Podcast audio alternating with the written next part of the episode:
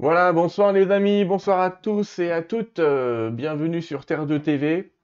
Très content de vous recevoir encore ce soir.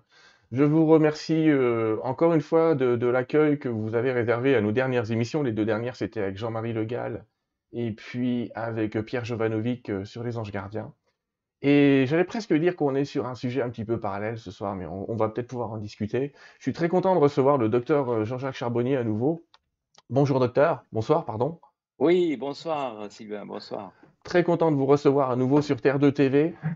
Mais moi aussi, très content de revenir. Je crois que c'est la troisième fois. C'est la troisième fois. Ouais, d'ailleurs, je vous invite, je vous invite, les amis, à regarder les deux autres émissions, puisqu'on essaie quand même toujours de rajouter des choses dans chaque émission. Et Dieu sait que vous avez euh, de belles aventures à raconter, et, et ça continue. Et ça continue.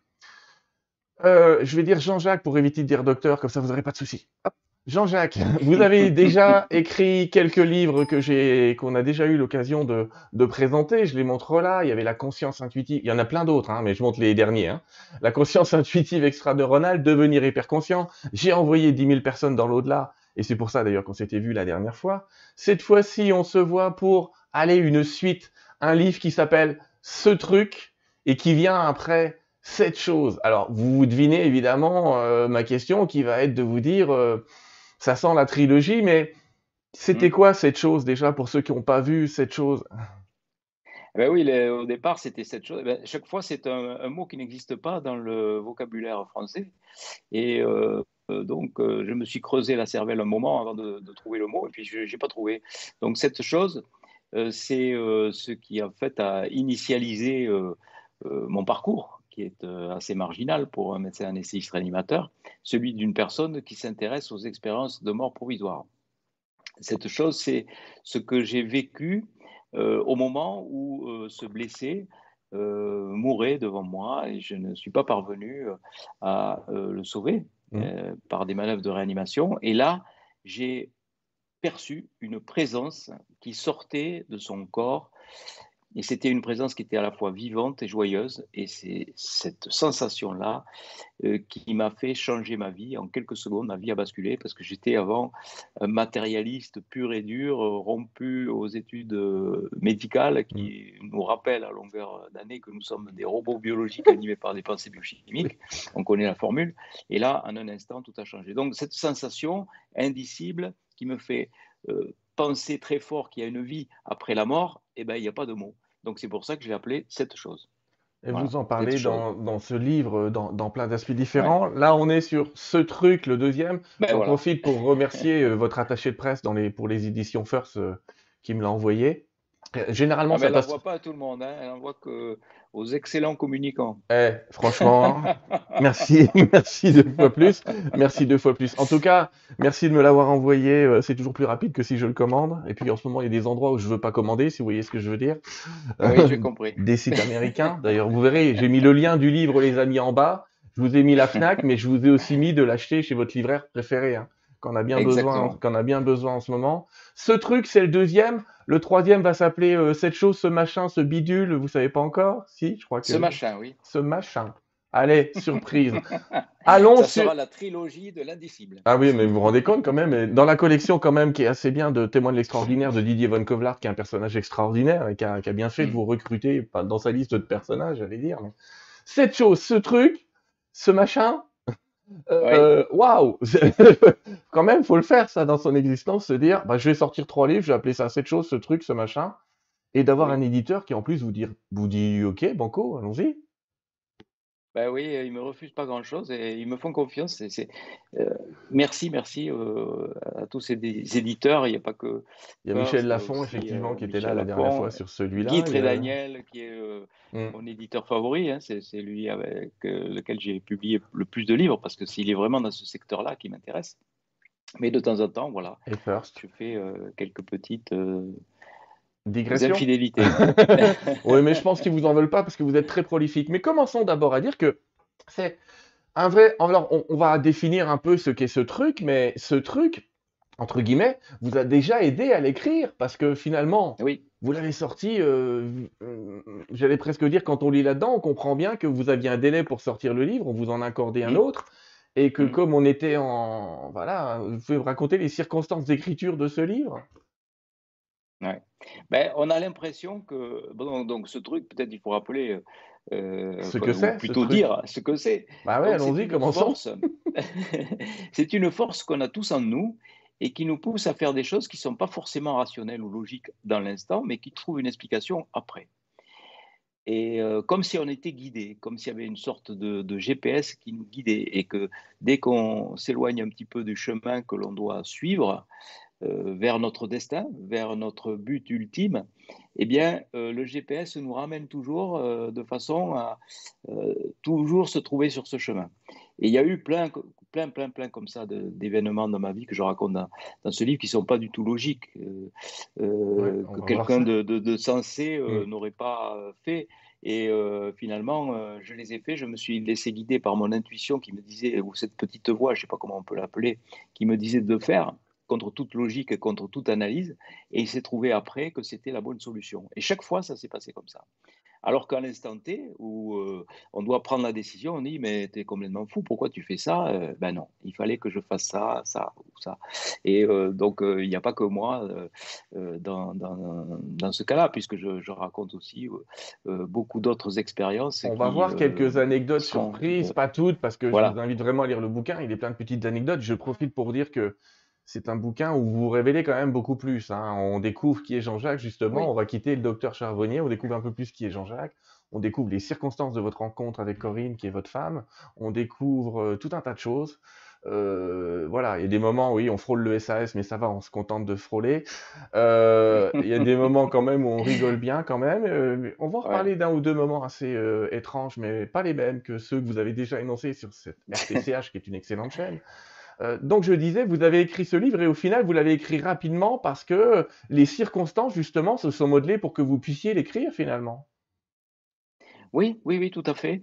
Euh, comme si j'avais été guidé euh, pour l'écrire. Donc, c'est un concours de circonstances, c'est hum, une petite voix intérieure. Enfin, il y a, eu plein d'événements qui m'ont poussé à écrire ce livre. Et c'était vraiment le bon moment de l'écrire.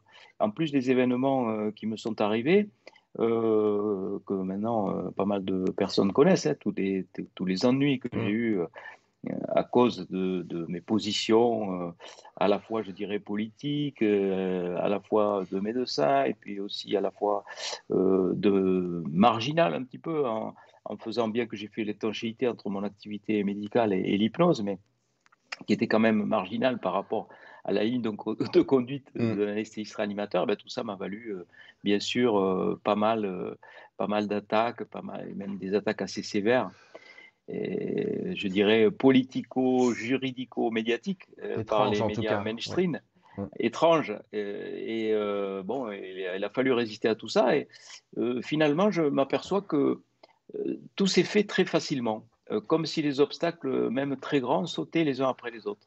Comme si j'étais poussé par une force extérieure euh, qui me fasse franchir euh, tous ces obstacles et écrire en fait ce que j'ai vécu Bah, euh, Les arrêts qui vous dans, ont été imposés, les arrêts qui vous ont été imposés par le, le Covid d'un côté et par un Conseil de l'ordre, enfin, par toute une histoire, vous ont permis d'écrire dans le temps et dans le délai ce livre, dans ce moment. Oui, Et moi, je trouve qu'il arrive au bon moment.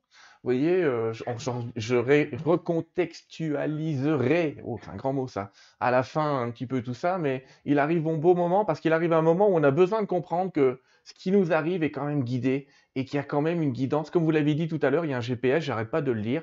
Notre libre arbitre, il est peut-être beaucoup plus faible qu'on l'imagine, beaucoup Mm. plus faible et il y a de réelles guidances.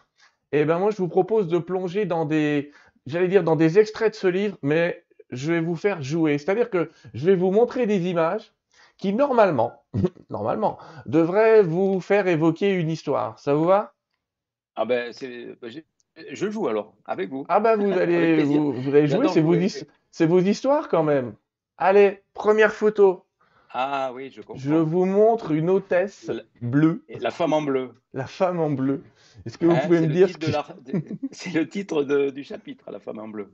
Est-ce que vous pouvez nous raconter cette histoire? On les fera pas Ah, toutes, on si en je, fera que quatre, hein. ouais, ouais, ouais. Ben, cette femme en bleu, oui, c'était, étrange, c'est, tout à fait étrange. En fait, je, je sortais euh, d'une conférence euh, et euh, j'allais rater mon avion. Et je me disais, mais c'est pas possible de devoir rater son avion comme ça, après avoir parlé de l'au-delà. Alors je m'adresse à l'au-delà et je leur dis, faites quelque chose, parce que vous ne pouvez pas me laisser comme ça, parce que euh, l'hôtesse venait de me dire que, d'accueil venait de me dire que euh, le vol était clôturé et que le prochain vol sur Toulouse était le lendemain. Et puis moi, j'avais le bloc opératoire le lendemain, je ne pouvais pas rester comme ça. J'étais très dépité, je ne savais plus quoi faire. Et là, cette femme en bleu euh, qui est arrivée, très pâle, avec euh, une tenue euh, bleue, hein, comme toutes les hôtesses, mais beaucoup plus pâle. Je me suis dit, mais pourquoi cette femme n'est pas habillée comme les autres enfin, Donc, elle, m'a dit, mais vous êtes monsieur Charbonnier, vous voulez aller à Toulouse? Et j'ai dit, oui, mais comment elle sait que, enfin, comment elle savait tout ça? Et donc, elle m'a fait franchir euh, tous les obstacles. Elle m'a fait passer le portique, elle m'a fait... parce qu'elle m'a dit, vous avez la chance, votre avion a du retard. Mais j'ai dit, mais j'ai essayé de prendre mon, billet et c'était pas possible. Non, non, mais il y a eu un retard de dernière minute. Et elle m'a amené comme ça jusqu'au à la porte d'embarquement où il y a l'ultime comptoir avec l'hôtesse qui fait passer les billets. Et euh, elle me dit, euh, cette hôtesse-là, une autre alors, me dit, vous avez de la chance, parce que vraiment, euh, vous êtes vraiment là, on allait fermer le, ma caisse. Et j'ai dit, ben, vous savez, c'est pas de la chance, c'est juste cette dame-là qui, qui, est derrière moi, c'est elle qui m'a aidé. Et alors elle me regarde avec des, grands yeux, elle me dit, mais, mais quelle dame? De quelle dame vous parlez? Je me retourne, il n'y avait plus personne. Ça fait partie des, des énigmes de ma vie. Et euh, je ne sais pas d'où elle sortait. Mais ce qu'il y a d'étrange, ce qu'il y a d'étrange, c'est que cette dame, vous l'avez pas rêvé, puisqu'elle a été jusqu'à vous prendre votre passeport. Vous vous demandez même ah si ben, elle va vous le rendre. À un moment, dit attendez, je viens de donner mon passeport, est-ce qu'elle va me le rendre Et cette dame, on l'a vu, j'ai essayé de retrouver le même bleu, mais elle est un peu dans les tenues d'aéroport des années 50-60. En fait, moi j'ai regardé, c'est dans les années 50 et 60 que les hôtesses de l'air étaient dans ce bleu-là. Après, elles ont commencé à taper dans du bleu, comme mon décor, là, un peu plus foncé. Donc normalement, aujourd'hui, il n'y a pratiquement plus de compagnies qui ont ce bleu-là. Donc c'était une femme très, très, très, bizarre parce qu'elle était très pâle. Sa pâleur m'a surpris parce que euh, elle avait une couleur de peau très pâle et elle avait une tenue euh, bleue mais très très pâle, un petit peu comme vous l'avez mmh. montré effectivement, un, bleu comme ça. Et euh, ouais, et ça, fait partie des choses. Alors Bon, probablement c'était une, hôtesse qui existait. Hein. Je ne dis, pas que c'était une entité qui est venue me sauver. Euh, sinon, là, je passerais pour un fou. Mais j'aime bien, j'aime bien cette idée. J'aime bien. Il me plaît à penser que oui, c'était bah, un ange qui est venu me. ouais, voilà, l'ange déguisé en hôtesse, c'est quand même sympa. Surtout, c'était, c'était quand même assez curieux parce que c'était au moment précis où je m'adressais à l'au-delà en leur disant quand même, vous êtes vache. Je parle de vous tout le week-end. Je pars de chez moi. Euh, je fais ces efforts et là, vous me plantez comme ça et je regarde dans l'air comme ça, je dis faites quelque chose. et là, tout de suite, cette femme qui arrive derrière moi. Ouais, voilà. Et, l'homme du ciel, vous envoyez une femme du ciel. Ouais, ouais, ouais. ouais, ah, c'est une belle histoire. Hein. C'est une très belle histoire. Et effectivement, oui, évidemment, c'est probablement une vraie personne d'une compagnie pas très connue parce qu'il n'y en a pas. De... Enfin, n'oublions pas non plus que vous étiez à l'aéroport à un moment où il n'y avait pratiquement pas de vol. Hein, donc. Euh, oui, c'est ça, oui. Voilà, c'était toujours cette période un petit peu complexe. Euh, ouais, une belle histoire, effectivement, qui me plaît bien parce qu'elle rappelle que j'ai eu quelques histoires comme ça avec des personnes qui apparaissent, qui me disent un truc, et je me retourne, plus personne.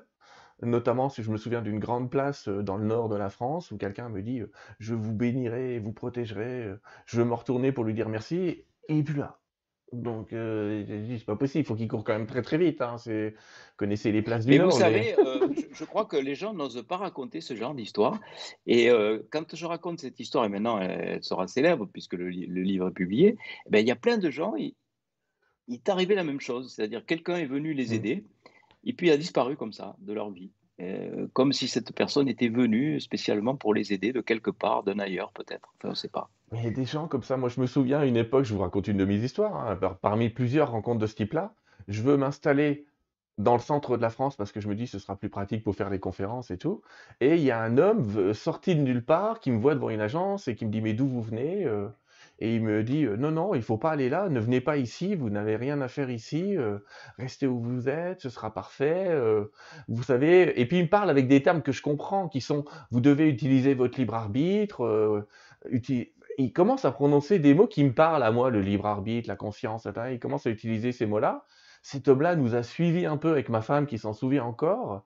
Et pouf, pareil, disparu. Disparu. Et, après, après, je peux vous dire que tout un tas de circonstances néfastes, hein, en fait, qui semblaient néfastes, ont tout fait pour que ça ne marche pas, ce projet-là. Donc effectivement, quand ça va pas, ça va pas. Y a un moment, quand c'est pas le bon moment, c'est pas le bon moment. Et, et fait, il y avait cette conjonction, cette personne, plus tout un tas d'histoires vraiment compliquées derrière et complexes, qui font qu'effectivement, ce truc existe bel et bien. On passe à une autre diapo. Ben, vous avez reçu euh, Pierre Jovanwick euh, il y a pas longtemps. les anges gardiens. Hein, il y a deux hein. semaines, oui, oui, enquête sur l'existence des anges gardiens. Et d'ailleurs, j'ai lu ce livre. Je l'ai trouvé quand même une, il y a une similitude quand même. Parfois, bon, vous, ne, on va pas l'affirmer, mais parfois, il y a de quoi se poser la question quand même. Et effectivement, Pierre, dans son livre, raconte tout un tas d'histoires comme ça de gens qui ont connu des circonstances exceptionnelles avec des êtres qui apparaissent et qui disparaissent, même parfois beaucoup plus vite que ça. Hein. C'est assez impressionnant. On continue notre jeu, Jean-Jacques? Avec plaisir. Allez, jouer. Deuxième, bah, tant mieux. Deuxième, deuxième diapositive. Ah. Une alpha sud bleue. Oui, eh ben, c'était celle-là, c'était l'Alpha Sud bleu. Eh, J'ai du mal à la retrouver, votre eh Alpha Sud. Hein. Eh oui, eh oui, eh oui, Alors, Allez, je, vous la mets en grand, ça vous rappellera des souvenirs. Les numéros, non, c'est pas ça. Non, c'est pas votre plaque. ils ont dû changer. Mais c'est bien oh, une Alpha Sud bleu. Oui, oui, oui. L'Alpha Sud bleu dans les, dans les virages de Corse euh, avec mon épouse. Et là aussi, euh, synchronicité, euh, ce truc qui a parlé, non pas à travers une femme ou un ange gardien, mais à travers euh, une attitude de ma femme qui nous a sauvé la vie, puisque eh ben, euh, on était euh, sur le départ, on était en retard, on avait le bateau qui devait partir et on était au Cap Corse. Alors, je ne sais pas si certains d'entre vous connaissent mm. cette région de la Corse, mais c'était une région avec des routes très étroites, très dangereuses, mm. avec des, ravins partout.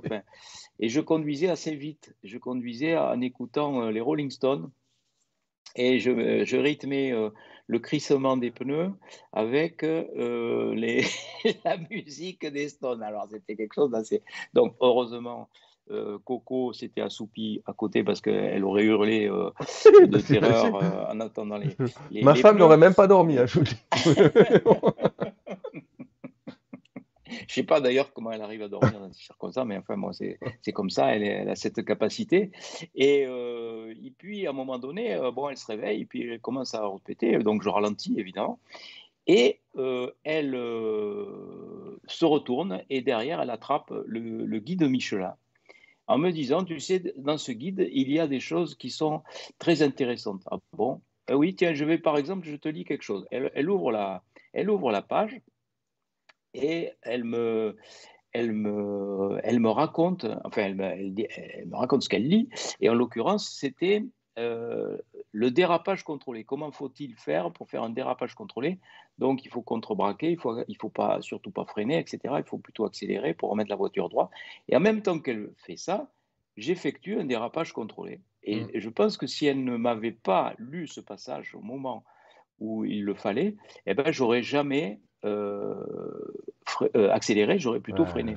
Vous n'auriez pas écrit le bouquin déjà? Et j'aurais pas écrit le bouquin. Et là, on s'est arrêté tout près, tout près d'un belvédère où il y avait justement une place pour nous recevoir après ce dérapage. S'il n'y avait pas eu cette place, on, passait le parapet et on tombait dans le précipice. Oui, c'est comme dans les films. On se hein. dit que c'est comme, dans, les, films. Elle vous donne les instructions et vous en live. Vous les suivez. Les, les, instructions étaient surtout ne pas freiner, contrebraquer. Euh, voilà. Et donc, pour éviter les glissades, et vous faites ces manœuvres en même temps. Et j'imagine quand même, entre guillemets, la tête de votre femme, une fois qu'elle l'a percuté sur le fait que c'était ce qui venait de vous arriver, quoi. Ça ah ouais, de choc. alors, moi, j'étais, euh, euh, vous savez, quand on a un gros stress, on a euh, une vasoconstriction périphérique au niveau des membres, mm. parce que l'adrénaline, et j'avais les jambes coupées. Hein. Je ne pouvais plus, comme si j'étais paralysé des jambes, tellement j'ai eu peur. si j'avais pas fait la bonne manœuvre, on était dans, voilà, on faisait le grand saut, quoi, et on n'existait plus. Et je serais pas là ce soir pour pour discuter avec vous. Hein. C'est là qu'on se dit quand même, il faut, il faut une sacrée organisation pour que eh, euh, ce truc ait réveillé ma femme, que ma femme ait eu l'idée de prendre le livre, qu'elle ouvre à la bonne page et qu'elle me lise ce qu'il fallait lire à mmh. ce moment précis. Euh, ça fait beaucoup de coïncidences tout ça quand même. hein. Exactement, et c'est ce que j'essaye de, de démontrer, c'est que dans ce truc, vous parlez comme ça d'exemples où il y a des rencontres, exemple avec notre euh, charmante hôtesse, et des, des moments où il y a des jeux de coïncidence, mais comme vous le dites, à ce niveau de jeu de coïncidence, on n'est plus, euh, on n'y est plus.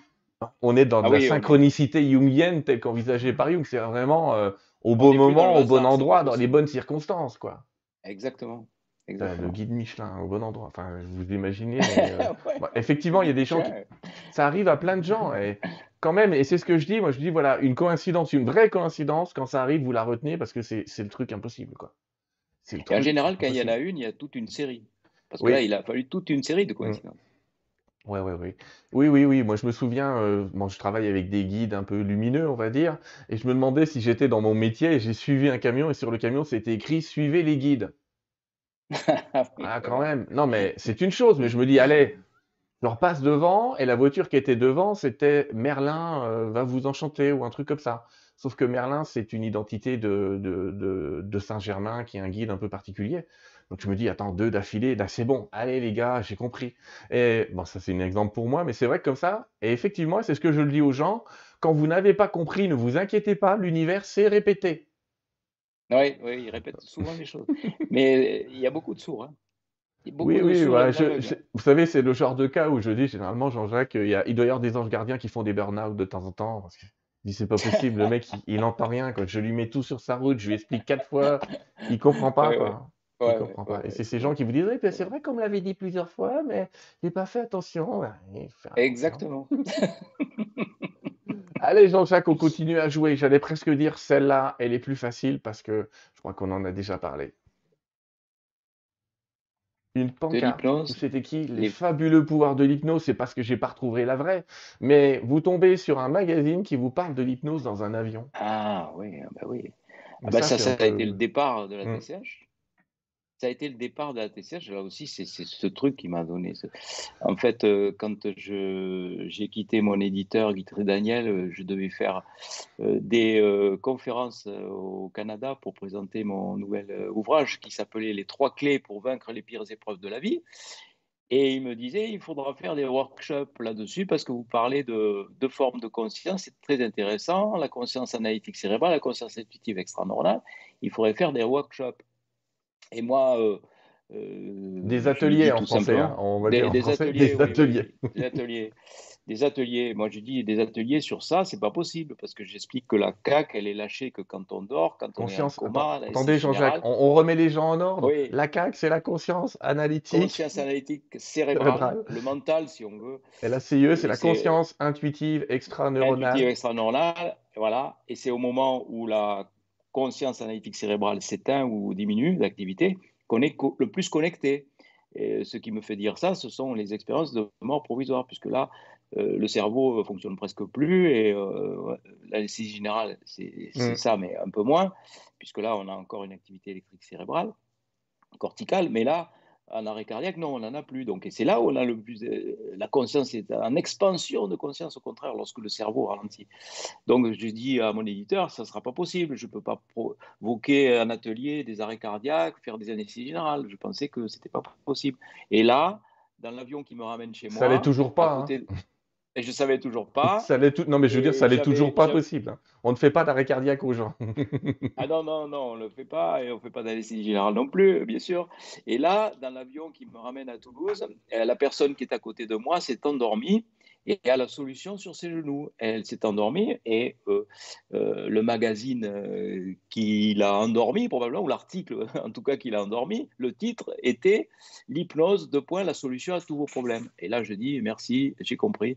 J'ai des amis anesthésistes qui font de l'hypnose, je vais me former à ça et on va essayer de faire ces expériences sous hypnose en simulant des expériences de mort provisoire. Voilà, voilà, voilà le départ. Donc tout ça, euh, vraiment, ça a été organisé. Pourquoi ce type euh, à côté de moi me donne la solution parce que je ne l'avais pas trouvé? Euh, J'aurais j'aurais pas eu ce type, peut-être aurait jamais eu de TCH. Peut-être, Et j'aurais puis, il y a la suite de l'aventure où finalement vous commencez à faire ça un petit peu en dilettante. Vous rencontrez Marc Leval sur Sud Radio Et lui, Ouais. et lui, il vous dit, euh, oh, vous savez quoi, ça c'est bien sympa votre aventure, euh, je peux peut-être vous aider. Euh, Je, je la fais courte, hein, mais en gros, il vous faut quoi comme matériel? Et lui qui vient vous voir quelques temps plus tard, vous disant, Jean-Jacques, ça y est, j'ai tout, on y va, quoi. Ouais, Donc ça. ça c'est C'est les, les vraiment bonnes euh, personnes euh, au bon moment.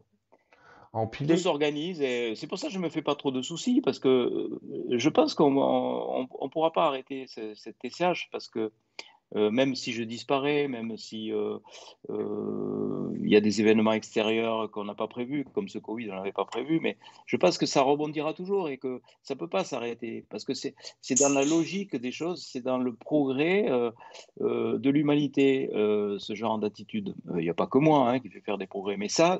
J'ai vraiment l'impression que c'est dans la bonne direction. Et quand on est dans la bonne direction, eh ben, les obstacles, alors, ils sont pulvérisés, même les, les plus gros. hein. Euh, C'est époustouflant d'ailleurs de voir avec quelle facilité tous ces obstacles qui paraissent a, priori insurmontables sont pulvérisés. Donc, euh, non, je, n'ai ja- jamais eu peur euh, par rapport à, cette décision qui était pourtant tout à fait folle et logique. J'étais sûr, en analysant bien les choses, j'étais sûr que je m'en prendrais plein la gueule, hein, ça c'est sûr. Mais euh, j'ai pas été déçu de ce côté-là. Mais bon, ça a été voilà, des obstacles On, on peut pas vous passés. enlever votre courage et vous avez toujours su euh, être un peu en avance sur ce, sur cette, euh, sur ces domaines-là. Et, et forcément, vous l'avez dit vous-même dans le livre, les premiers, généralement, c'est quand même pas ceux qui le vivent le mieux, quoi.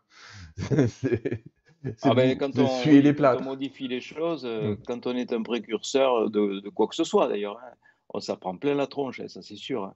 Euh, je ne sais pas quelle, quelle nouveauté quelle, euh, n'a pas été dans ce cas-là. Tout, le monde, y compris Mesmer, quand il a développé l'hypnose, je ne parle pas de celui qui fait du musical, mais celui qui est à l'origine du magnétisme et au siècle dernier et de l'hypnose, il s'en est pris plein la gueule, il est mort de chagrin, euh, voilà. Mais il a développé l'hypnose et aujourd'hui on parle de l'hypnose. Ça fait que six ans que le Conseil de l'ordre reconnaît l'hypnose comme une technique médicalement reconnue.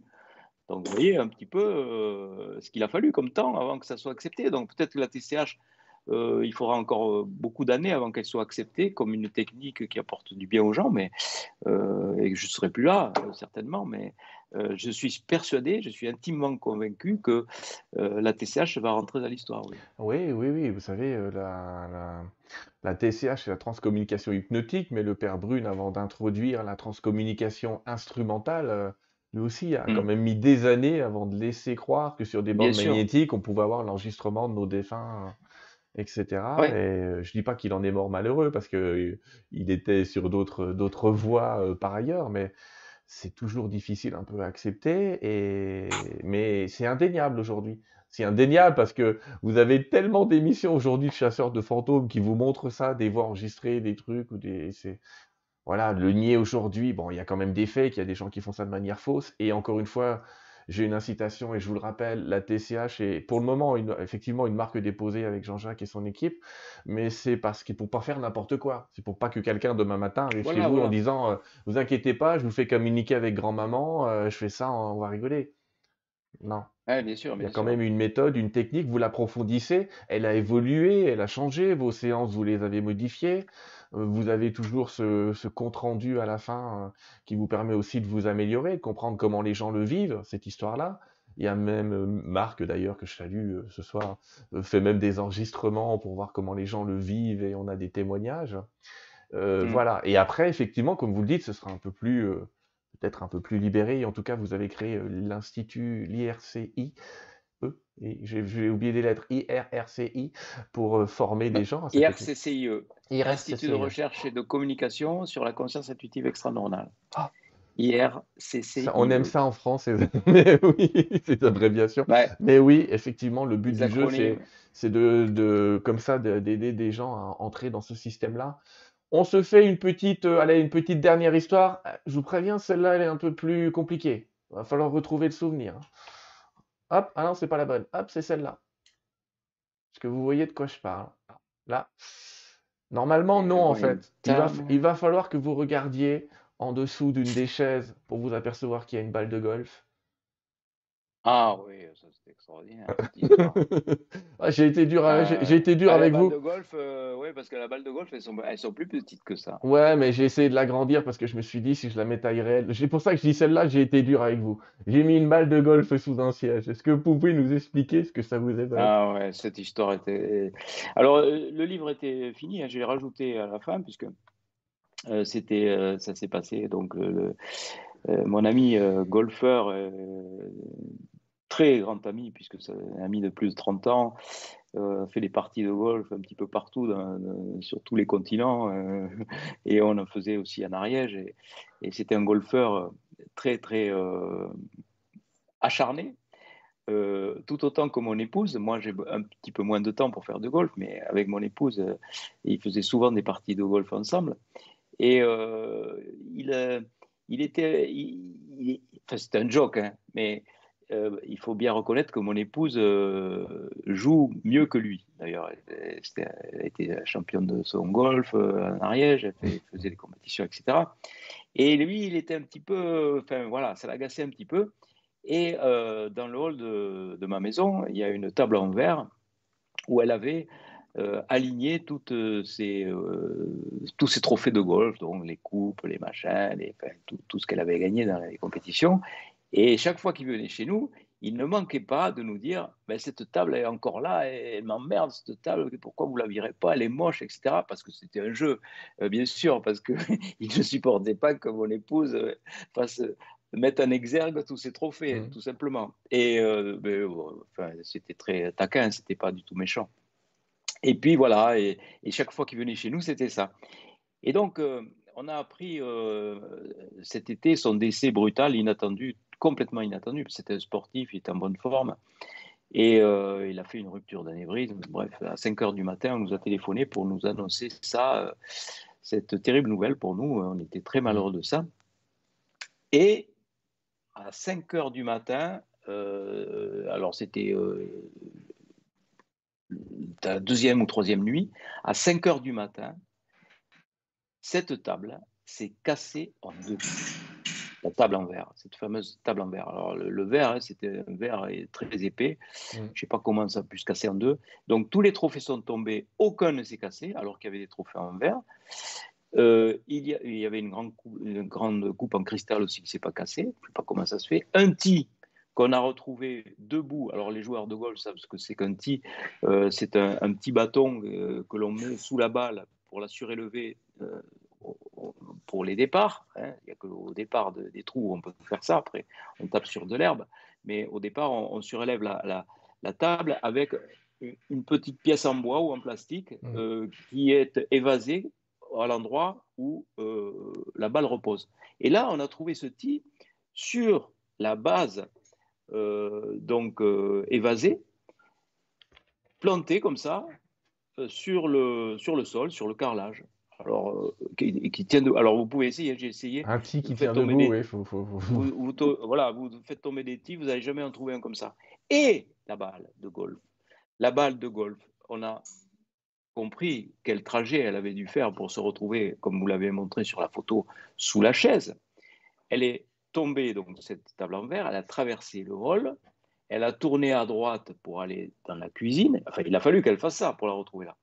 Elle a ensuite euh, tourné dans l'autre sens pour aller dans la salle à manger et elle s'est placée, elle s'est immobilisée sous la chaise où notre ami avait l'habitude de se placer. Alors ça, si c'est pas un signe, je veux dire, c'est vraiment qu'on est aveugle ou sourd ou complètement stupide. Quoi. je veux dire, à un moment donné, il faut arrêter de dire que les signes n'existent pas. En tout cas, celui-là, il est magnifique. Celui-là, celui-là quand on a eu ça, avec euh, Coco, hein, on, était, euh, on, en pleurait de joie. C'est tellement merveilleux. Je sais pas si je, fais trois trucs en même temps, mais euh, la balle a atterri à l'endroit où il s'asseyait habituellement. Oui, oui, oui, oui, c'est ça, pas n'importe où. Et puis il a fallu qu'elle fasse tous ses virages avant de, se placer là. Oui. Enfin, on suppose qu'elle a fait ça. Parce que... oh, ah, oh, vous savez, une fois qu'un thé atterrit tout droit, on n'est plus à ça près. Mais, effectivement. Et puis ce qui est curieux aussi, c'est que rien ne se soit cassé, parce que tous les trophées, euh, même la grande coupe en cristal, euh, euh, en tombant au sol, c'était une table en verre qui était à, plus d'un mètre du sol. Donc elle aurait dû, elle aurait dû se, se, casser, cette coupe en cristal aussi. Donc, ce sont des choses totalement inexplicables. Donc, vous voyez, les amis, dans, dans, ce truc, finalement, on a ces trucs qui nous arrivent comme ça. Il y a plein de trucs. Hein. ces trucs qui nous arrivent comme ça. on va peut-être prendre quelques questions, si vous voulez bien, Jean-Jacques. Avec plaisir. Donc, je vais demander, mes amis, si vous avez des questions à propos de ce truc ou le plus possible autour du, du, travail ce de Jean-Jacques. Ce, que je voudrais, ce que je veux dire par, rapport au livre, c'est que euh, on parle très peu de TCH hein, dans ce livre parce qu'il y a eu suffisamment de livres avant. Oui, c'est ce que j'allais dire. C'est ce que j'allais dire. on vient de parler de, on vient de parler de quatre histoires, les amis. Dans ce livre, il y en a, je viens de les compter, 27, 27 histoires différentes plus détaillé que ce que vient de nous dire Jean-Jacques, hein, parce que forcément, on n'a pas non plus le temps d'aller dans le détail du détail, et vous allez quand même un peu plus dans le détail. Euh, ça permet aussi, euh, je vais donner quelques noms, hein, euh, effectivement, le truc des animaux, l'école des sorciers, la famille Templeton, le perroquet géant, ça. Vous en avez parlé dans une autre émission, les amis, vous verrez ce que, qui est cette charmante dame. Comment y Alors, ce qui est intéressant quand même, c'est, on peut, en attendant de voir les questions qui se posent, en présupposer une, c'est comment est-ce que c'est ce truc dont vous parlez C'est un truc qui s'active C'est un truc qu'on peut provoquer? Ou est-ce qu'il faut attendre que ça vienne? Et dans votre livre, vous suggérez qu'on peut le provoquer? Ben oui, je suggère que, l'on peut le provoquer en, donnant euh, une méthode euh, d'auto-hypnose, en fait, parce que c'est dans ces moments-là qu'on est connecté aux mmh. informations euh, qui viennent de l'extérieur. Et on peut, bon, il y en a qui méditent, il y en a qui ne savent pas méditer. Donc là, je donne je dis aux gens, voilà, il y a un texte à lire, vous lisez ce texte avec votre propre voix, vous vous enregistrez avec, la, musique, donc il y a les pauses, etc., qui sont bien euh, détaillées, et euh, avec des écouteurs, vous, écoutez votre propre voix, vous vous mettez en situation d'auto-hypnose. Et lorsque vous serez entraîné, vous n'aurez même plus besoin de texte, vous pourrez vous mettre vous-même en situation d'auto-hypnose. Parce qu'on est souvent en situation d'auto-hypnose. Quand il nous arrive ces informations, on peut avoir euh, occuper notre euh, mental par autre chose, et c'est l'idéal. Euh, c'est pas forcément la méditation où on est figé comme ça, mais euh, en tout cas, moi, c'est comme ça que ça marche. Euh, quand j'ai mon mental qui est occupé à faire une tâche automatique, comme par exemple tondre la pelouse, faire ça peut être faire un coloriage, moi je ne fais pas de coloriage, mais faire une activité, débroussailler mon bois par exemple, là, souvent j'ai des, sources d'inspiration qui arrivent. Euh, dès qu'on est, ou quand on est euh, en voiture, quand on est sur une autoroute, par exemple, on est sur une autoroute, on conduit, au bout d'un moment, euh, on est en, automatique et on se dit, tiens, j'ai déjà fait tous ces kilomètres-là, c'est pas possible, j'ai fait 20 bornes. Et qu'est-ce que où j'étais pendant ce temps-là? Ben, on était connecté tout simplement quand on est dans cette attitude figée où on a les yeux fixes, le regard fixe, comme ça, on est connecté et on peut recevoir des informations. Donc avec cette, ce, je crois que c'est trois chapitres avant la fin où je donne euh, donc le, euh, un moyen de se mettre en auto-hypnose. Le truc pour euh, contacter le truc. Voilà, euh, on, avoir un truc. Et si ça vous intéresse l'hypnose, on avait fait aussi des conférences avec un ami hypnotiseur et plusieurs même. Donc on a des conférences sur Terre 2, regardez, autour de l'hypnose. Euh, on a notamment euh, Jean-Charles Chabot sur la trans qui, qui, qui, lui était dans l'hypnose régressive ou d'autres choses. Euh, hypnose spirituelle, voilà. Hypnose je cherchais le bon terme parce que l'hypnose agressive, euh, je vais vous dire, je suis pas pour. Hein. Comme ça, vous arrêtez de me poser la question par mail matin, midi et soir. effectivement, quand on fait euh, ce genre de, de, de, travail, comme fait Chabot ou moi, mm. qu'on est dans l'hypnose spirituelle, c'est pas forcément tous les hypnotiseurs qui sont ouverts à, ces, à ces, pratiques parce que euh, il y a des hypnotiseurs qui comprennent pas ça. Euh, il y a des hypnotiseurs qui font l'hypnose pour arrêter de fumer, pour les addictions, et puis dès qu'on leur parle de ces sujets, euh, ils fuient en courant. Et c'est pour ça que sur le site de l'IRSI, on a mis en place une liste d'hypnothérapeutes qui sont d'accord pour faire ce, travail avec nous, pour préparer les gens à, faire ces ateliers de TCH. Oui. D'accord. Première question qu'on me pose, elle vient de Laurence. Je vais les trier, les amis, donc m'en voulez pas, je vais pas pouvoir toutes les poser. Mais pourquoi certains auraient plus de signes que d'autres, d'après vous? Est-ce que c'est des gens justement plus ouverts à, à, les recevoir ou pas?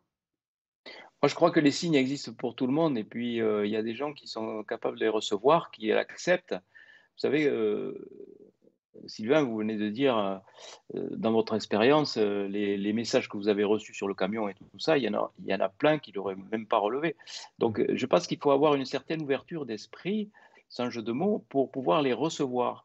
Et quand on fait des ateliers de TCH, eh ben souvent on dit Ah ouais, c'est incroyable, avant je n'avais pas tous ces signes. Mais peut-être qu'avant, à TCH, on n'avait pas l'attention ouverte à ce genre de choses.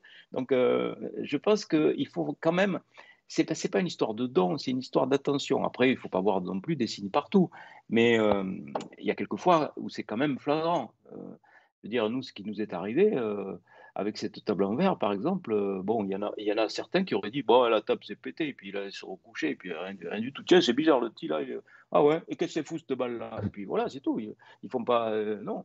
mais ils les ont eu, les signes.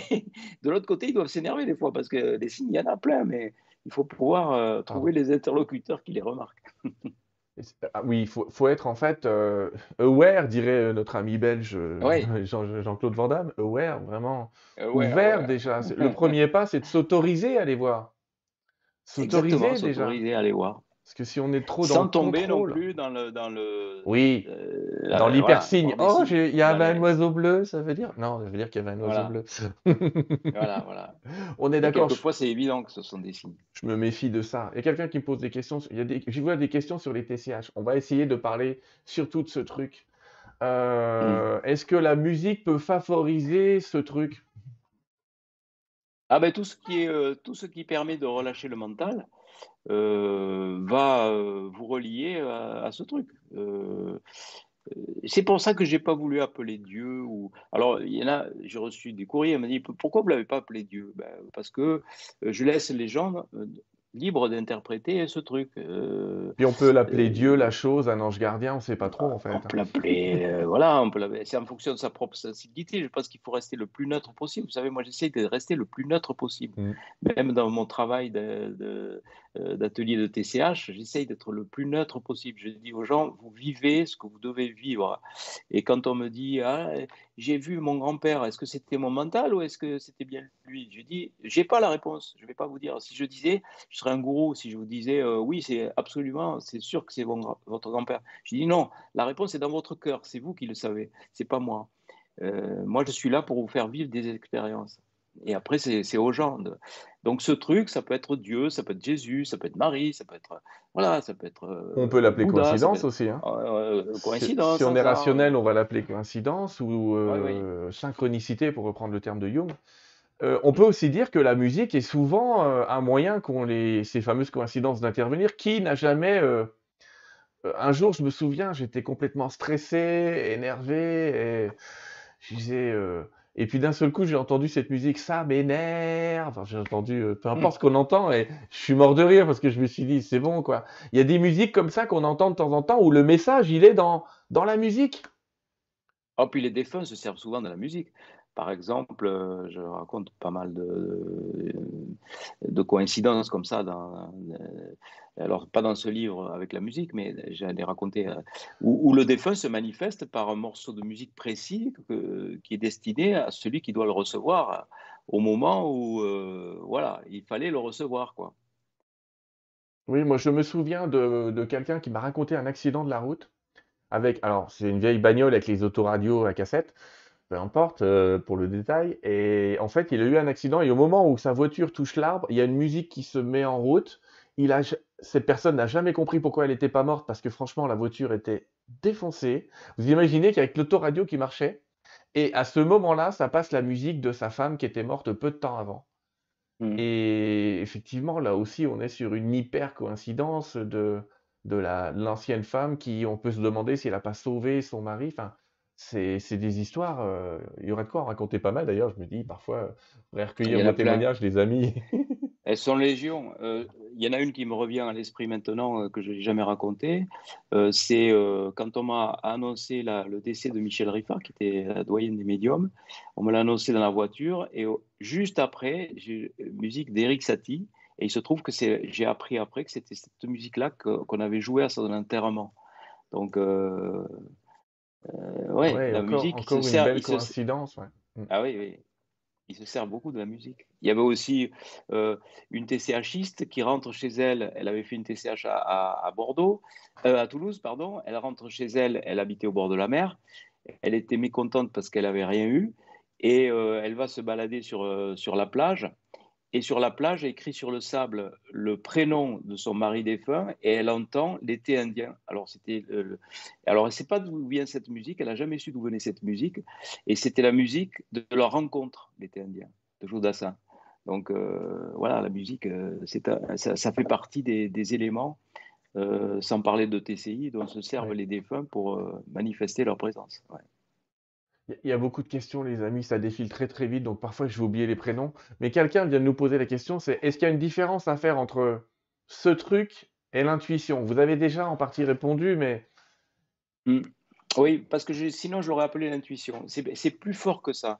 C'est-à-dire, euh, ce truc, c'est une force qui vous fait faire des choses déraisonnables. Donc, euh, ce n'est pas l'intuition. Euh, quelque chose que vous n'aurez pas fait en, en analysant ou en réfléchissant.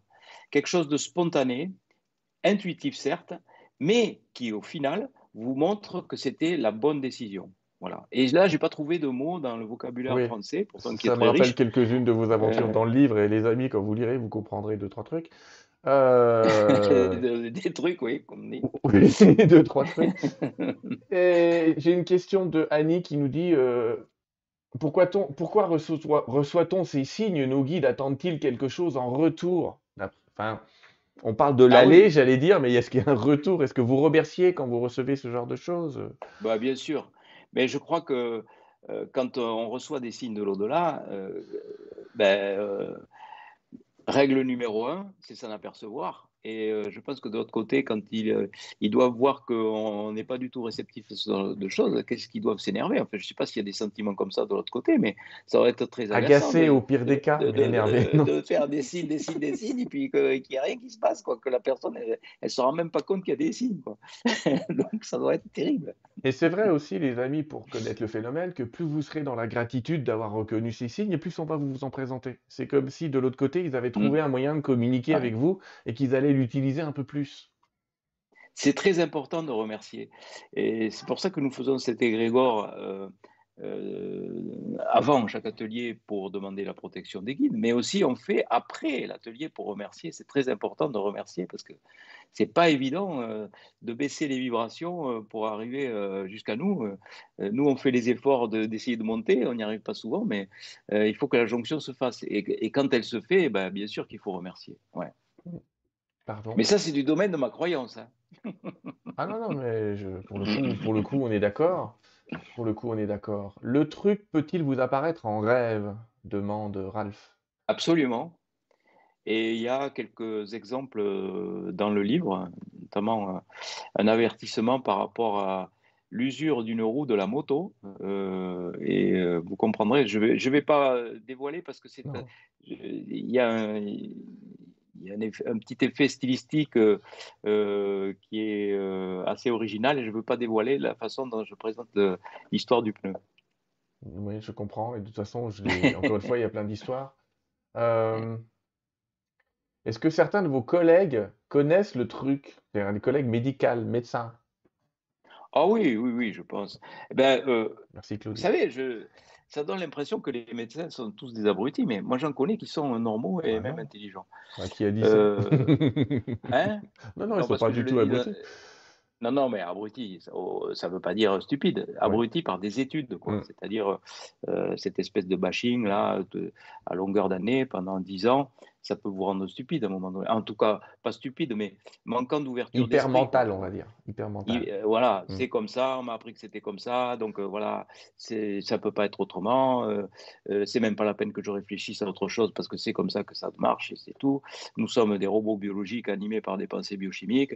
Nous n'avons pas d'esprit parce qu'on me l'a appris. Si, si on avait un esprit, on me l'aurait dit à mm. la faculté, donc ça n'existe pas. Si on m'avait, s'il y avait une vie après la mort, euh, on me l'aurait dit à l'université, donc c'est que euh, si on me l'a pas dit, c'est que ça n'existe pas. tout est comme ça. Voilà. Je mm. dis abruti par les études. Ça ne veut pas dire euh, stupide, hein. enfin bête en tout cas. Ça ne veut pas dire manquant d'intelligence, mais avec une intelligence orientée dans un seul sens. Voilà, un sens mécaniste, scientiste. Et, Il y a beaucoup d'individus comme ça, mais il y a aussi beaucoup, beaucoup, surtout dans les, chez les jeunes générations, la jeune génération qui arrive de médecins, c'est une génération formidable. Alors celle-là, chapeau, parce que vraiment, ils n'ont pas réussi à être abrutis par les études. Hmm. Et ils ont un, appétit de connaissances, surtout dans le monde spirituel, de l'hypnose, toutes ces médecines alternatives les passionnent, parce qu'ils voient, ils voient bien la limite euh, de nos, de nos médecines euh, mécanistes. Euh, c'est assez réducteur quand même. Hein. quand on est un médecin matérialiste, ben voilà, c'est très réducteur, très très très réducteur, et c'est très insatisfaisant par rapport aux différentes pathologies. Donc, euh, heureusement qu'il y a une nouvelle génération qui arrive. Il y en a pas mal. Euh, et moi, je trouve que, pour revenir un peu dans l'actualité, les affaires du Lancet Gate et les, même le Medical of, enfin, peu importe, les, les, journaux médicaux très connus que vous connaissez tous maintenant, qui se trompent, ça va aider nos jeunes médecins à comprendre que ce qu'ils lisent n'est pas forcément la vérité et qu'il y a encore un tas de choses empiriques à découvrir dans ce monde-là et que c'est pas parce qu'il n'y a pas eu une, effectivement une revue genre Science ou Lancet qui a sorti quelque chose que ça n'existe pas. Si on attend effectivement que le Lancet nous sorte un article sur l'après-vie, euh, il y a peu de chances d'ailleurs qu'il le valide, mais euh, parce qu'il faut des reviewers, donc il faut trouver des gens qui sont euh, capables d'analyser cette chose. Et ça ne veut pas dire que le... J'en profite pour dire que d'ailleurs, ce que vous avez fait avec le docteur Lallier est assez exceptionnel. Hein. faire passer une thèse en France sur la conscience intuitive extraneuronale et faire valider cette thèse avec une. Enfin, c'est surtout lui qui a fait le boulot aussi. Hein. On va pas dire que c'est vous qui avez, ah, c'est pas vous qui avez tapé la thèse, hein, c'est lui. Mais on a le docteur Lallier qui réussit à faire passer une thèse sur euh, une conscience intuitive extraneuronale agissante. Mmh. C'est quand même pas mal. on a fait un bon petit progrès. C'est pas mal. Enfin, à propos du Lancet, ça ne veut pas dire que le Lancet se trompe, ça veut dire que le, Lancet peut être corrompu. C'est encore plus grave, je trouve. Euh, et mm. donner euh, des fausses informations. Donc la crédibilité est tout à fait euh, obsolète. Et on voit bien que là, il va falloir se tourner vers d'autres moyens d'investigation et d'autres moyens de validation. En ce qui concerne la thèse du docteur Lallier, c'est lui qui a fait le boulot. Il a travaillé pendant trois ans, 118 cas d'arrêt cardiaque. Il a trouvé 18 qui avaient fait cette fameuse expérience. Et ce qui est intéressant, c'est que dans cette thèse, on a pu proposer cette euh, hypothèse de conscience délocalisée, de conscience intuitive extraneuronale et de conscience euh, analytique cérébrale. Alors, ce qui est fabuleux, c'est que euh, quand je suis allé au Conseil de l'ordre en disant, voilà, il y a cette thèse du docteur Lallier euh, avec cette. Oui, oui, mais ça, non, ça compte pas. Ah bon? Une thèse, ça compte pas? Non, non, non, ça compte. Euh, mais pourquoi ça Alors, une thèse de doctorat en médecine, quand même, ça compte? C'est sérieux. Ça a été validé par des professeurs euh, d'université. Donc, ça veut dire que cette hypothèse de conscience délocalisée n'est pas actée comme étant la réalité, mais est actée comme étant une hypothèse. Ah ben même ça, il ne voulait pas le savoir. Il dit, oh, mais non, non, c'est une thèse, c'est une thèse. voilà. Donc, à partir du moment où on a quelque chose qui dérange, à partir du moment où on a des moyens de soigner qui ne, qui ne sont pas onéreux, qui ne vont pas faire travailler l'industrie pharmaceutique, euh, eh bien, on devient un danger public mm. pour euh, ce genre de voilà ce, genre de, de euh, comment, comment, comment on pourrait dire? Euh, bon, malheureusement, mais non, mais de manière pour ce genre de machin, on va dire. Voilà. sinon, je vais être. Vous allez avoir des ennuis. Va dépasser mes pensées. Vous allez avoir des ennuis. bon, n'empêche que moi, qui ne suis plus dans le milieu médical, je peux vous dire qu'effectivement, les labos sont pas des altruistes. Hein. C'est-à-dire, ils ont vraiment des volontés de gagner de l'argent. Bah, Et malheureusement, en France, on commence à dérembourser les pratiques non médicamenteuses. Et ça, c'est ben, dommage. J'ai même entendu dire que dans les cancers, on allait arrêter certaines prises en charge, euh, j'allais dire traumatiques, psychologiques, des soins qu'on appelle de support. Euh, ben oui, mais ils sont super importants, ces soins de support, parce que c'est ben, ceux qui aident à supporter quand même ces, ces épreuves, ces moments difficiles de l'existence. Et s'arrêter dans un cancer en disant il y a que la chimio qui va vous sauver, ah, vous êtes gentil, mais c'est quand même bien d'avoir quand même quelqu'un qui va vous expliquer que votre vie va être un peu différente avant, après, et de contextualiser. Et il y a quand même, mais là on va y venir parce que comme il n'y a plus d'argent, il va quand même falloir commencer à se poser la question des justement de des soins euh, non médicamenteux. Donc j'ai envie de dire l'univers s'occupe de nous là. Et parce que s'il y a un truc individuel, j'ai envie de vous demander, il y a aussi un truc collectif quelque part, une sorte de coïncidence que vive la planète entière parfois. De toute façon, là, on voit bien qu'on est en train de changer de monde, on est en train de changer de vibration. Euh, il y a une prise de conscience. Maintenant, les gens ne sont pas des moutons. Hein. Ils se rendent bien compte à quel point ils peuvent être manipulés.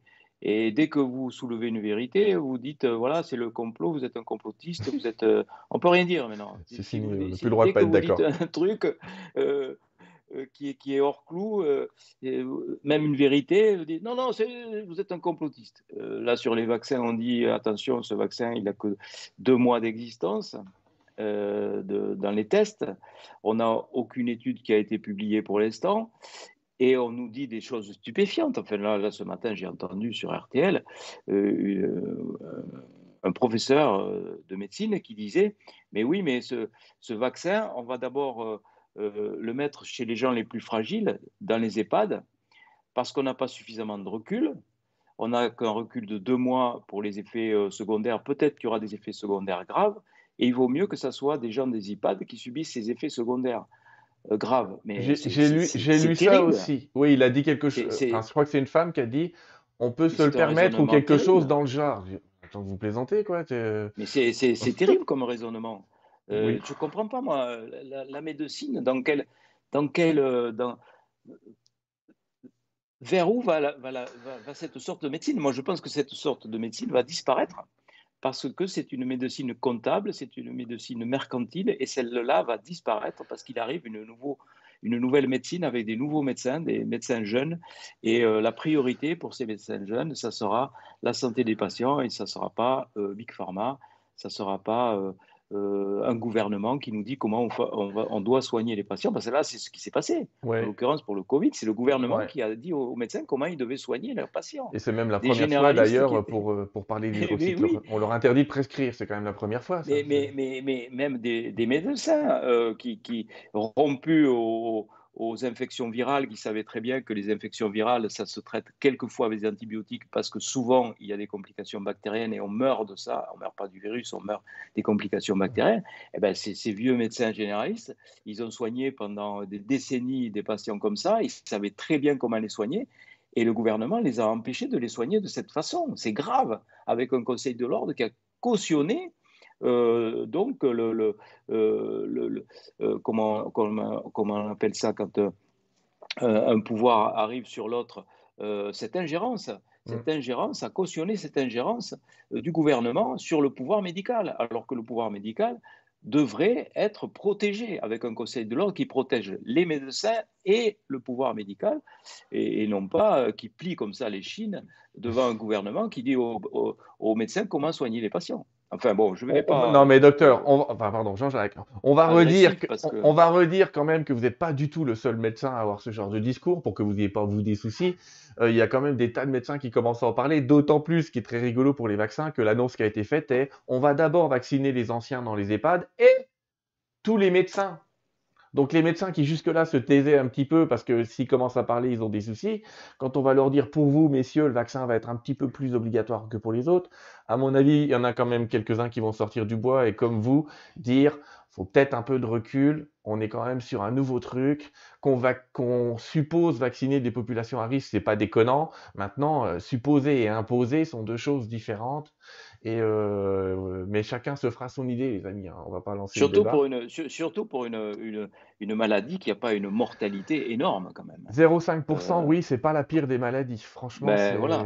vraiment pas la pire des maladies. Faire un vaccin dont on ne connaît pas les effets secondaires graves, parce qu'ils sont prévisibles, les effets secondaires graves, même ceux qui ont fait le vaccin le disent, ils sont prévisibles, eh bien, euh, risquer euh, un effet secondaire grave pour une maladie qui n'est pas euh, forcément mortelle, voilà, voilà, on parle du bénéfice-risque, mais parlons-en pour, pour ce vaccin-là. Il faut que les études soient publiées parce que là. Euh, là et quand, bien même les études sont publiées, quand bien même, docteur, les études sont publiées, elles auront un recul de 3 à 4 mois sur une cohorte qui n'est pas énorme, qui est 40 000, c'est pas non plus. Euh, ben, bien sûr, bien la sûr. plus grande des représentations. Non, mais ce qui est fou, c'est que personne n'a vu la moindre étude encore. Peut-être qu'elles vont Non, arriver. pourtant, l'Angleterre va le sortir la semaine prochaine, si j'ai non, compris. mais quand, quand- quand on veut faire des études, hein, vous avez vu comment ça se passait avec le Lancet, on arrive à avoir des cohortes Oh, énormes bah, de toute de façon, je vous ai dit, pas. hein. Hum, Je vous ai dit tout à l'heure, j'ai lu des études pendant des années, on, on tr- on finit toujours par trouver ce qu'on veut chercher. Une question, allez, on reprend sur le truc. Est-ce que le truc, docteur Jean-Jacques, pardon, peut être directif, c'est-à-dire sembler donner des ordres euh, fulgurants? Ben, euh, c'est presque des injonctions par moment. Enfin, euh, moi, euh, à un moment donné, je ne vous cache pas que j'ai eu quelques instants de découragement en ce qui concernait la TCH. Quand j'ai eu toutes ces attaques, j'ai dit, mais enfin, il faut être complètement débile pour continuer. Tu risques de tout perdre. Euh, et tu continues quand même. Quels avantages tu as? Voilà. Et là, pouf, il m'arrive cette injonction. Tu te souviens pas tout ce que tu as étudié pendant toutes ces années-là? Euh, qu'est-ce qu'ils te disaient les gens quand ils étaient dans la lumière d'amour? Eh ben, ils te disaient, j'étais dans la lumière d'amour, un être de lumière s'est présenté et m'a dit, qu'as-tu fait de ta vie? Qu'as-tu fait pour les autres? Comment as-tu aimé les autres? Voilà. Et là, j'ai eu ma réponse. J'ai dit, mais oui, bien sûr. C'est une Bien sûr, c'est ça qui est important. C'est pas, c'est pas les biens matériels, c'est pas la reconnaissance sociale, c'est pas son statut de médecin, c'est pas, c'est pas tout ça. Euh, il faut pouvoir se présenter à un moment donné, parce qu'on se présentera tous à un moment donné, j'en suis intimement convaincu. Là aussi, Ouais. c'est un faisceau de présomption. hein. Je ne vous dis pas ça fonctionne comme ça, mais c'est un euh, voilà, faisceau de présomption, intime conviction, qui me fait dire que oui, de l'autre côté, on Mm. sera confronté à l'être de lumière qui nous dira qu'as-tu fait de ta vie, qu'as-tu fait pour les autres, comment as-tu aimé les autres. Et voilà, et euh, euh, j'aurais pas aimé lui dire, ben moi, à un moment donné, je me suis dégonflé, je voulais garder euh, mes biens matériels, je voulais garder mon métier, mon métier. Je savais très bien que la TCH marchait et que ça aiderait beaucoup de gens, mais j'ai- abandonné, je me suis dégonflé. Eh ben non, j'ai pas voulu euh, être dans ce créneau-là, et c'est pour ça que, oui, à un moment donné, c'est presque, c'est presque une injonction assez musclée qui vous arrive, euh, euh, qui vous fait dire, oui, oui, il faut aller dans cette direction-là. Ne te En, trompe pas. en tout cas, euh, les amis, vous vous souvenez, euh, la semaine dernière avec Pierre Jovanovic euh, sur, euh, avec les Anges Gardiens, lui, il a été très précis. ah Non, c'était il y a deux semaines. Il nous a clairement dit que euh, typiquement, il y a un tas de gens comme ça qui ont reçu des va à droite, va à gauche, tourne à droite, tourne à gauche, et ça leur a sauvé la vie. Donc on peut, on peut classer Ben, ce, truc dans ce Son truc, dire. commence comme ça, quand il se baisse, il, est, Il, il évite il une balle, évite une ouais. balle qui va Mm, se planter dans le, le dossier de son fauteuil, là, mm, de, de- de- de la voiture. ouais. Voilà, ça, ça, c'est une injonction euh, brutale, et oui, un ordre. Penche-toi en avant. Et Ouais. poum, et, la, et la- la balle qui passe. Donc ce, ce truc semble nous diriger, prendre soin de nous, j'allais presque dire être un, un GPS quand même bienveillant, euh, plutôt. Je, n'ai pas vu d'anecdote au moins racontée où ce truc vous envoie dans le mur. C'est Ah non, non. plutôt, vous avez plutôt été sauvé Même si on a l'impression, même si on a l'impression que ce truc euh, vous envoie dans le mur à un moment donné, comme par exemple la décision de faire ces ateliers de TCH, eh ben, vous apercevez que c'était vraiment la bonne solution, que c'était vraiment la bonne option qu'il vous fallait, qu'il vous fallait prendre. Voilà. Pour ça, il n'y a pas de mots. Euh, c'est une intuition euh, qui peut paraître euh, Mhm. mauvaise et qui est bonne. Oui, je suis d'accord avec vous. Et puis, Voilà. vous avez, vous avez quand même cette vision que, que, que j'aime bien, qui est celle de se dire, quelque part, vous êtes déjà en multivie, j'allais dire. Vous savez que cette existence n'est qu'une existence parmi tant d'autres. Et que voilà, il y a un moment, être, euh, j'aime pas le terme de mission, mais à un moment, sentir dans sa vie qu'on a des valeurs et qu'on doit les, faire agir, les respecter. Et puis, c'est aimer soi aussi. Parce que la fameuse question, comment as-tu aimé, c'est pas combien de personnes j'ai rencontrées dans ma vie, hein. C'est aussi Mm. soi-même. Euh, et quelque part, cette, euh, cette intégrité, elle, va- elle vous pousse à continuer et à dire non, non, attendez, les gars. Euh, d'accord, je suis un précurseur, d'accord, je vais en prendre plein les dents, d'accord, c'est chiant, je suis, je on, on, croyez-moi, depuis tout à l'heure, j'ai que des messages qui compatissent euh, très, très clairement avec vous, mais euh, vous y allez quand même. Et ça, c'est, c'est ce qui fait de vous un découvreur, mais en même temps, on vous découvre aussi dans le livre aventurier, hein, vous prenez quand même des risques, c'est pas, pas vos premiers risques, quoi. Vous voyez ce que je veux dire? Vous avez quand même une âme d'aventurier, ça doit vous pousser de temps en temps. Vous mettre dans un bureau ou, excusez-moi l'expression, mais dire, vous mettre dans un bloc opératoire à faire des rachis anesthésie matin, midi et soir, ah, il y a un moment, je pense que ça l'aurait pas fait. Oui, euh, j'ai j'ai- j'ai bien, j'ai toujours aimé cette, euh, cette adrénaline que, l'on a. j'avais, je, raconte, passionné de moto, mais pas, pas la Harley Davidson. Hein. J'avais une, une Ninja débridée qui montait à, à des vitesses folles euh, qui seraient déraisonnables de dire ici, mais euh, oui, qui approchaient 350 km/h et qui étaient débridées et que je, roulais comme un fou euh, sur, sur la route. C'est pas bien, hein, il faut pas le faire. Mais, mais cette adrénaline, j'aime bien ça, quoi mes, années en SAMU, euh, quand je prenais l'hélico et qu'on allait sur des, euh, sur des gros accidents, eh ben, j'avais le cœur qui battait, euh, j'étais dans l'émotion, mais ça me plaisait. Quand je vais faire une conférence dans une, une, grande assemblée où il y a deux ou trois mille personnes, ça me plaît parce qu'il y a ce, cette adrénaline, j'adore ça. j'adore cette mise en danger. Quand j'ai commencé ces ateliers d'hypnose, vous savez, euh, au début, euh, c'était assez bizarre. Hein. on voit 40 personnes comme ça autour de soi, on, on va les hypnotiser tous. Euh, c'était une mise en danger, j'adorais ça. bref, oui, je, je, suis fait comme ça. J'ai besoin de. je suis pas. voilà. Je, je, pense que la vie, c'est une l'occasion de vivre des expériences. C'est tellement formidable, toutes ces expériences qui s'offrent à nous. Mm. C'est pas du tout prendre un ticket d'autoroute, on prend une, grande ligne d'autoroute, on n'a pas de problème, on n'a pas d'ennui, on est sage, on ne fait rien. Euh, voilà. Et, on arrive au, bout euh, de l'autoroute, on, prend le, on met le ticket, on met l'argent dans le panier, où on passe si on a le télépéage, et puis euh, on va dans le cercueil. C'est pas intéressant une vie comme ça. Euh, elle était tranquille, il s'est rien passé, mais on n'a pas eu d'ennui. Mais euh, qu'est-ce que qu'est-ce qu'on s'est emmerdé quoi. Donc moi j'aime bien faire des expériences et je crois qu'on est euh, sur ce, cette terre pour faire des expériences. Et plus ces, expériences sont difficiles, compliquées, plus, plus on doit faire preuve d'imagination, euh, d'inventivité et, plus on progresse sur le plan euh, spirituel. Je pense que c'est ça la progression. Mm. Euh, alors quelquefois, les épreuves, on s'en passerait, bien sûr. Hein. Il y en a qui naissent déjà avec une épreuve. Quand ils arrivent avec un handicap, par exemple, ils sont déjà avec une, une grosse épreuve. Mais sur le plan spirituel, ils sont sûrement beaucoup plus élevé que quelqu'un euh, qui va arriver sans aucun problème dans une famille euh, où tout va bien, un métier où il n'y a aucun problème, une famille où rien ne se passe, et puis voilà, tout, tout, baigne dans le, dans le, bonheur, et puis c'est la fin.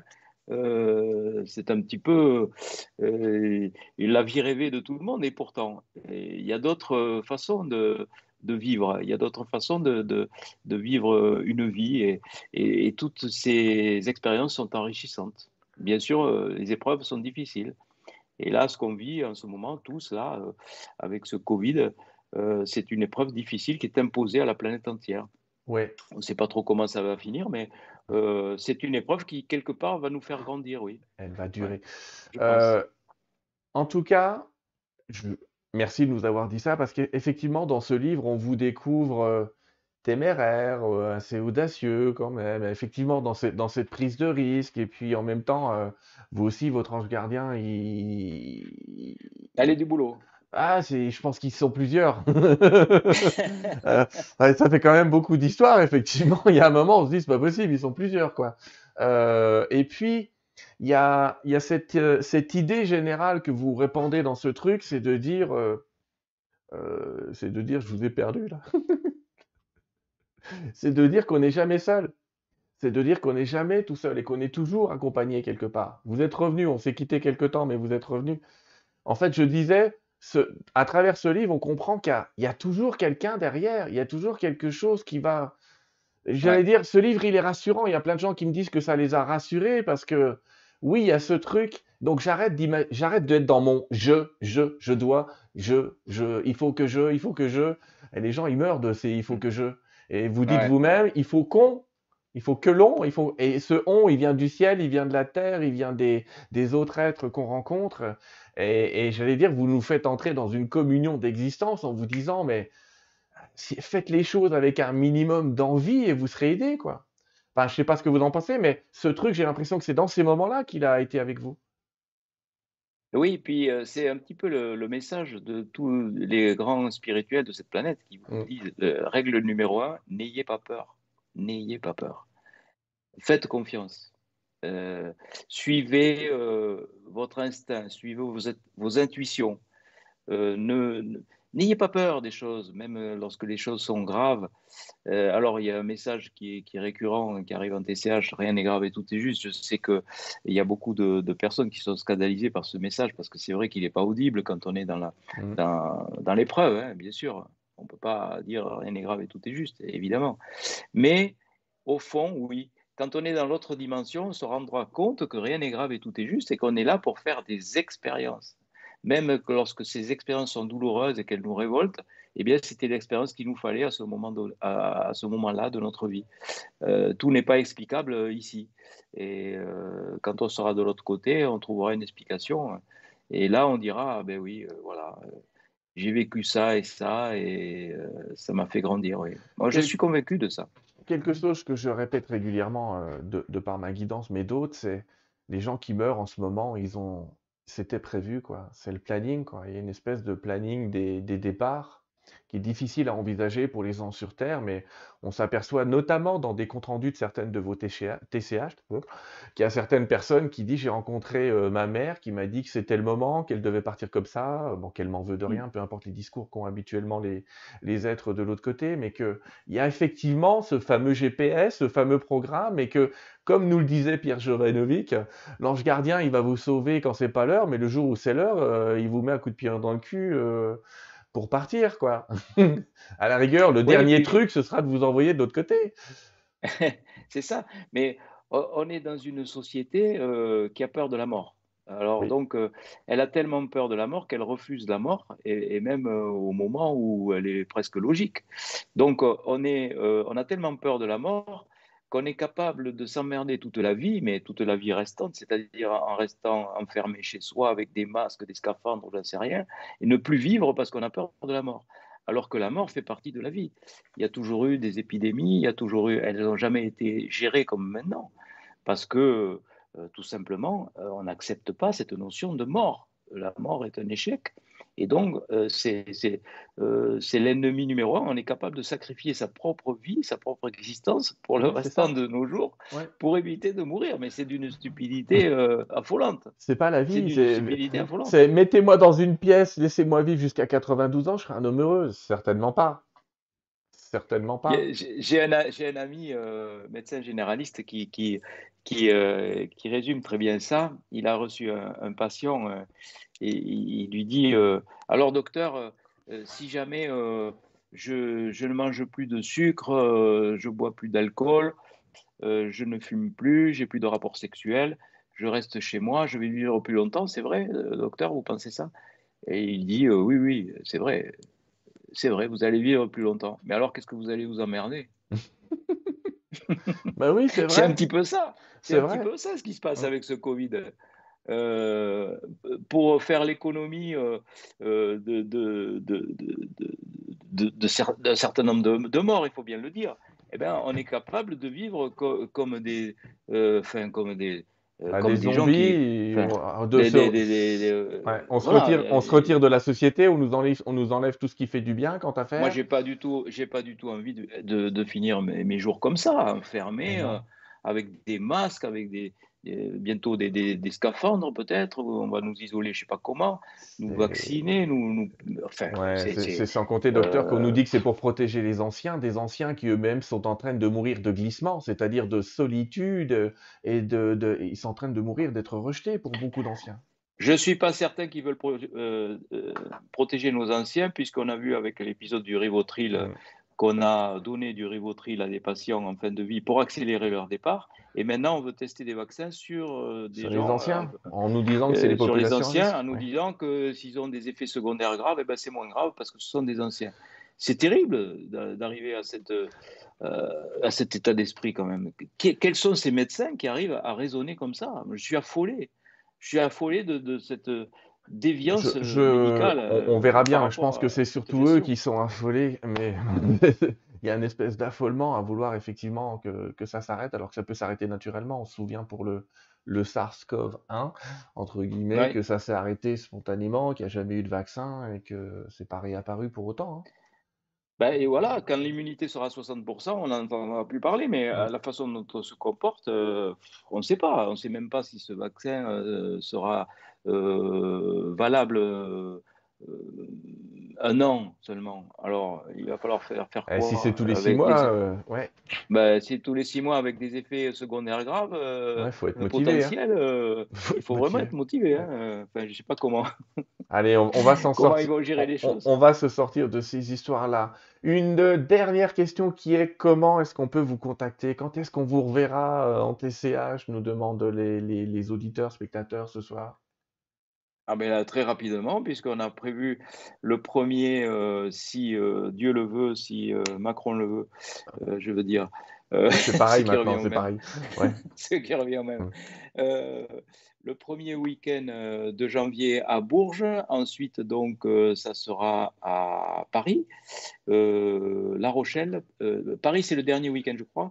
La Rochelle, et puis, il y a un autre, euh, je crois que c'est Avignon, il me semble. Enfin, on a quatre week-ends de programmés en janvier. Et euh, donc, euh, qui ont été mis en ligne. Ah, c'est Bourges, pardon. Bourges. Le premier week-end à Bourges. Voilà, je me suis trompé. oui. Et, qui ont été mis en ligne donc le, le 1er décembre à 8 h Et euh, sept minutes plus tard, il n'y avait plus que quelques places à Bourges sur euh, tous ces ateliers que l'on fait dans le mois. je suis en train de euh, montrer le site, docteur, mais si les gens veulent vous trouver des places, il faut qu'ils aillent sur le site qui s'appelle rtch.fr.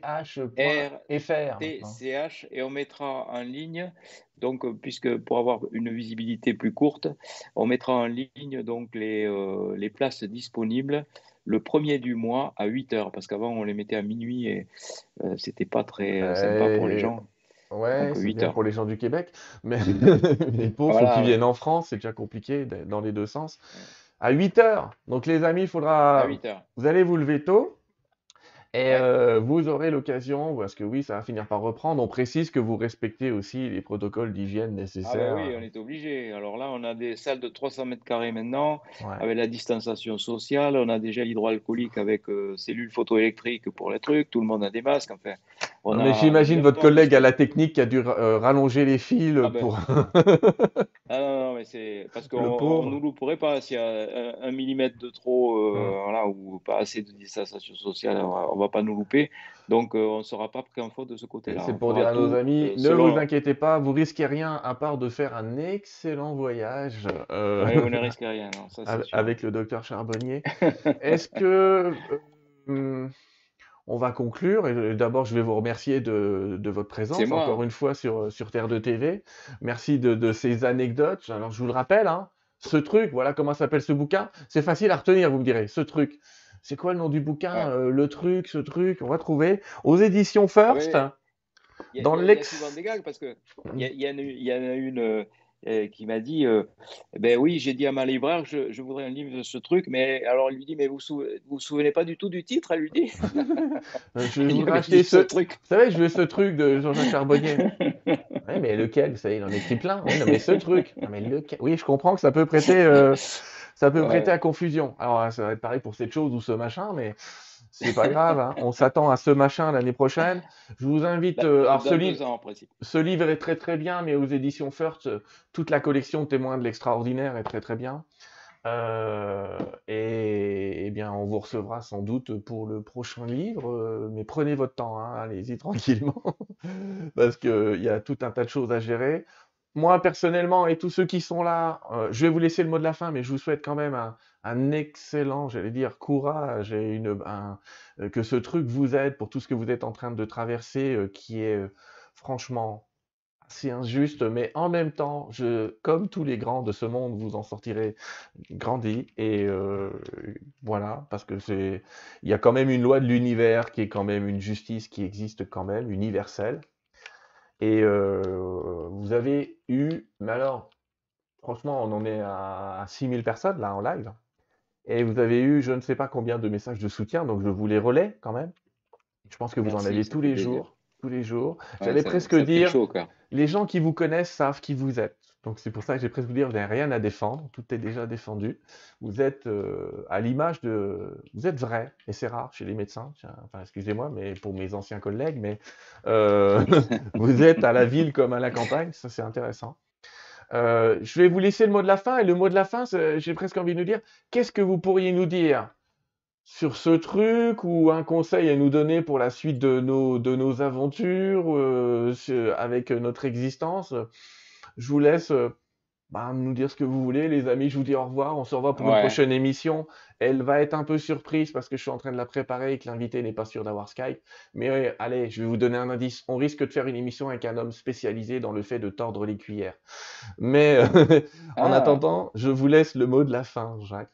Mais pourtant, euh, il y avait déjà. Euh, J'avais Jean-Marie Le Gall, mais. Jean-Marie Le Gall, qui ah ouais, mais... pas mal, lui. Voilà, j'allais dire Jean-Marie euh, nous a introduit le sujet et on aura quelqu'un d'autre qui va probablement aller plus loin. D'accord, d'accord, d'accord. Ouais, parce que quand il est venu euh, déjeuner chez moi, et... la fourchette il en a tordu pas bien du tout hein, à la fin. ouais, ouais, ouais, on le salue, Jean-Marie, en même temps.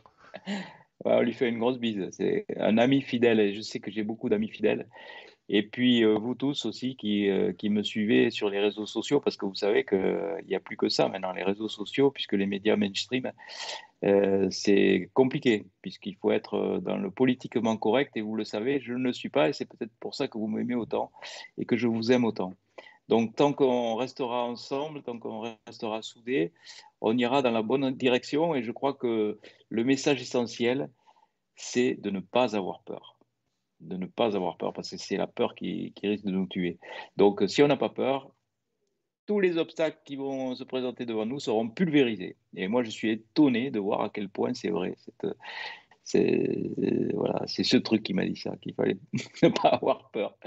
Et merci, c'est grâce à vous que je n'ai pas peur. Donc, je vous fais de gros bisous et je vous dis à très vite, ici ou ailleurs. En tout cas, merci Sylvain Didot, parce que c'est chaque fois une belle rencontre que je fais euh, sur ces ondes. Merci, de me donner cette opportunité.